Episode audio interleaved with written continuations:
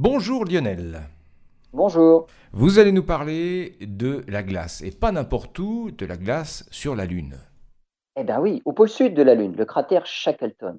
C'est l'objectif d'une mission de la NASA pour la fin 2022. Le but, forer le sol lunaire à la recherche de glace.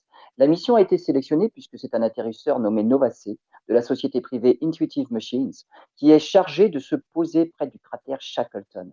Le module est équipé d'une foreuse pour percer la surface de la Lune jusqu'à une profondeur de 1 mètre.